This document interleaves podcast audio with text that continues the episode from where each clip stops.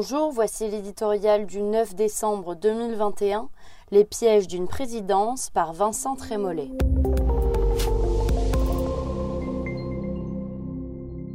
Quand j'entends le mot Europe, je sors mon oreiller. La célèbre formule de Claude Imbert résonne encore. C'est dire si le pari d'Emmanuel Macron, faire de sa présidence à la tête de l'Union européenne un tremplin national, est risqué.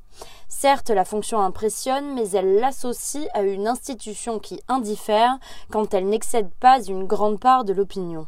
Certes, beaucoup de solutions à nos problèmes doivent être élaborées à l'échelle du continent.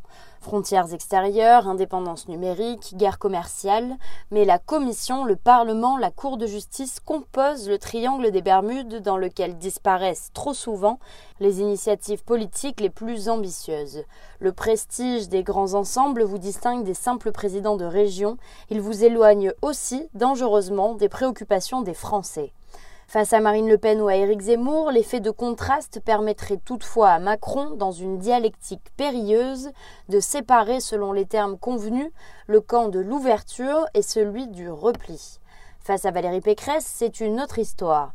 Les deux rivaux ont la construction européenne en partage, mais l'une arpentera la France quand l'autre nécessairement sera sur la photo entre Charles Michel et Ursula von der Leyen.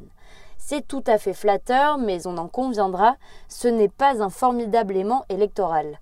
Cette présidence en pleine campagne présente enfin un danger plus profond. Le chef de l'État, en effet, qui peut le lui reprocher, aura à cœur de mettre en avant des résultats spectaculaires. Mais en Europe, tout se marchande. Décisions politiques, industrielles, énergétiques. Pour obtenir un gain ici, la tentation sera grande de céder là. Si l'on veut afficher un nouvel élan franco-allemand, ce ne sera pas gratuit. On connaît le coût, parfois mirobolant, des profits politiques immédiats.